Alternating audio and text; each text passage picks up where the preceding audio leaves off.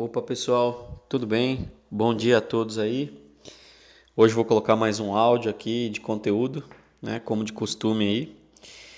E bom, uma coisa que eu estava pensando né, em passar para vocês é uma dúvida que vários vários alunos sempre me perguntam, né? Ela tem a ver com hidrodinâmica aplicada a pranchas de surf, tem a ver com design e em alguns momentos, né, isso que eu vou falar hoje foi bem popular nas pranchas, depois acabou por pararem de utilizar e depois um, um tempo mais à frente voltou à, moda, vamos dizer assim, né, é, nas pranchas do Strash é, da Califórnia e depois e também nas pranchas da Vulcan, né?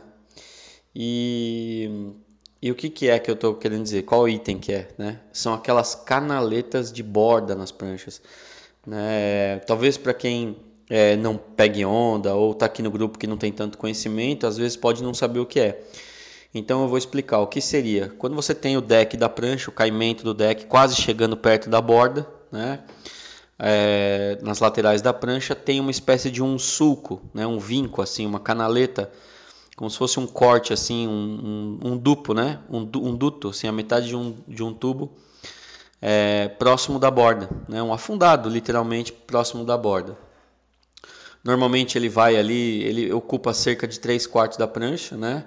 localizado de forma centralizada, próximo às bordas. Né?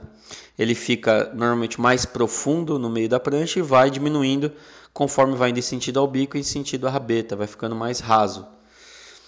E qual que é a função dele? Então, primeiro fizeram isso aí, né? Muito começaram a utilizar isso em GAN, pranchas ponda grande, semigun e longboards.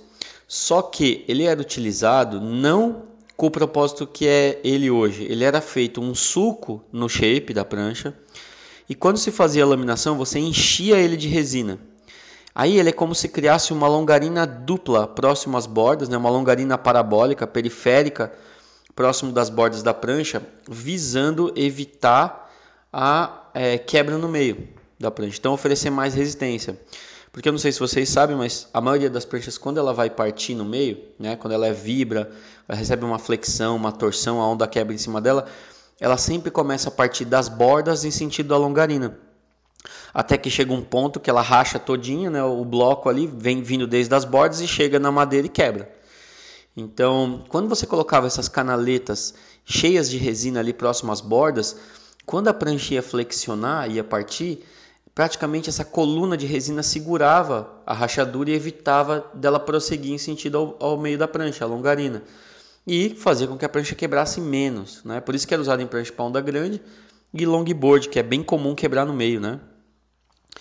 E depois, o que, que descobriram? É, perceberam que se fosse laminada essa canaleta de borda de forma a acompanhar a canaleta e não mais enchê-la de resina, criando uma coluna de resina, mas sim deixar ela aprofundada, o tecido acompanha o corte, acompanha o sulco, a canaleta, né?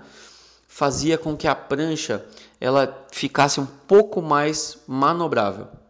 Por quê? Quando você pega uma prancha, né, uma prancha muito espessa, assim, uma prancha que tem muita borda, muito volume, ela tende a ter maior dificuldade para você manobrar, porque ela fica mais em cima d'água então, por exemplo, para você cravar a borda na água, para você fazer uma curva, aquele movimento né, é, perpendicular ao sentido da longarina, que é o que a gente chama de balance board, né, o, o sentido de balanço da prancha, é muito mais, exige muito mais energia. Eu preciso pôr muito mais força para fazer com que eu tenha esse movimento. Numa prancha, por exemplo, que tem o deck flat, que tem menos dome deck, que é aquele caimento né, dos, da longarina até a borda e consequentemente, quando eu ponho essa canaleta, eu consigo, mesmo numa prancha mais volumosa, eu consigo diminuir o volume, a flutuação próximo às bordas, e isso faz com que a prancha fique mais manobrável, fique mais flexível.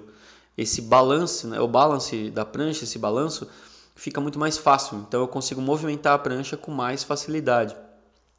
É por isso que o Strash utiliza muito nas pranchas dele, porque ele tem uma característica de decks mais flats, com a borda mais cheia em pranchas mais largas, então isso compensa esse fator, faz com que a prancha fique mais manobrável.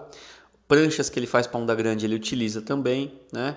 E é, em longboards hoje é utilizado, em gun, principalmente aquelas guns grandes, né? Aquelas padlock que a gente chama, tipo 11 pés. É, se usa bastante, né? Até hoje tem, a galera tem feito em, em, formatos diferentes, tipo o deck vem flat, aí realmente ele faz como se fosse uma lombada e cai para a borda, em vez de fazer um suco, porque fica mais fácil de laminar e tem o mesmo efeito basicamente, né? Então, além de aumentar a flexibilidade da prancha, aumenta a manobrabilidade. Então a Vulcan, por exemplo, tem colocado dois até três sucos em paralelo próximo à borda, todos eles visando deixar a prancha mais manobrável, aumentar o nível de performance e funcionamento da prancha, certo? Então é uma, uma coisa interessante porque muita gente olha aquilo e acha que tem a ver com estética ou tem a ver com só, sei lá, uma jogada de marketing para deixar a prancha diferente, vender, enfim. Mas na verdade ele tem um propósito hidrodinâmico que eu acabei de explicar agora e tem um, uma, vamos dizer assim, um, uma causa e um efeito, né? Não é algo que está lá colocado simplesmente com esse propósito de marketing ou vender prancha. Tá certo? Então, a próxima vez que vocês verem pranchas assim, é, quem tiver a oportunidade de testar, é bem interessante, é um recurso bem legal e vale a pena aí, pelo menos ter uma prancha no Kiver, talvez mais volumosa, com esse recurso para deixar uma prancha mesmo muito cheia ou larga, mais flexível e manobrável. Beleza? Então fica aí a dica do dia, a, o áudio do dia. Se alguém tiver alguma dúvida, pode perguntar pelos nossos canais aí. E, gente, vamos se preparando aí para a semana do surf. Se vocês têm amigos que pegam onda, pô, convida ele para fazer parte aqui desse grupo, convida ele para se cadastrar lá na semana do surf, porque realmente o conteúdo que eu vou passar lá, principalmente da parte de hidrodinâmica, vai ser muito valioso e vai mudar a forma como qualquer surfista enxerga as pranchas de surf. Vai fazer você enxergar uma prancha da forma que um shaper enxerga. Óbvio, o shaper que tem o conhecimento da hidrodinâmica, né? Então, é isso aí. Eu vou postar uma foto aqui embaixo agora do que é essa canaleta de borda para quem nunca viu ou não conhece. Tá certo? E espero que tenham gostado. Qualquer coisa, tamo aí. Um grande abraço a todos, um bom dia, tamo junto e surf por toda a vida.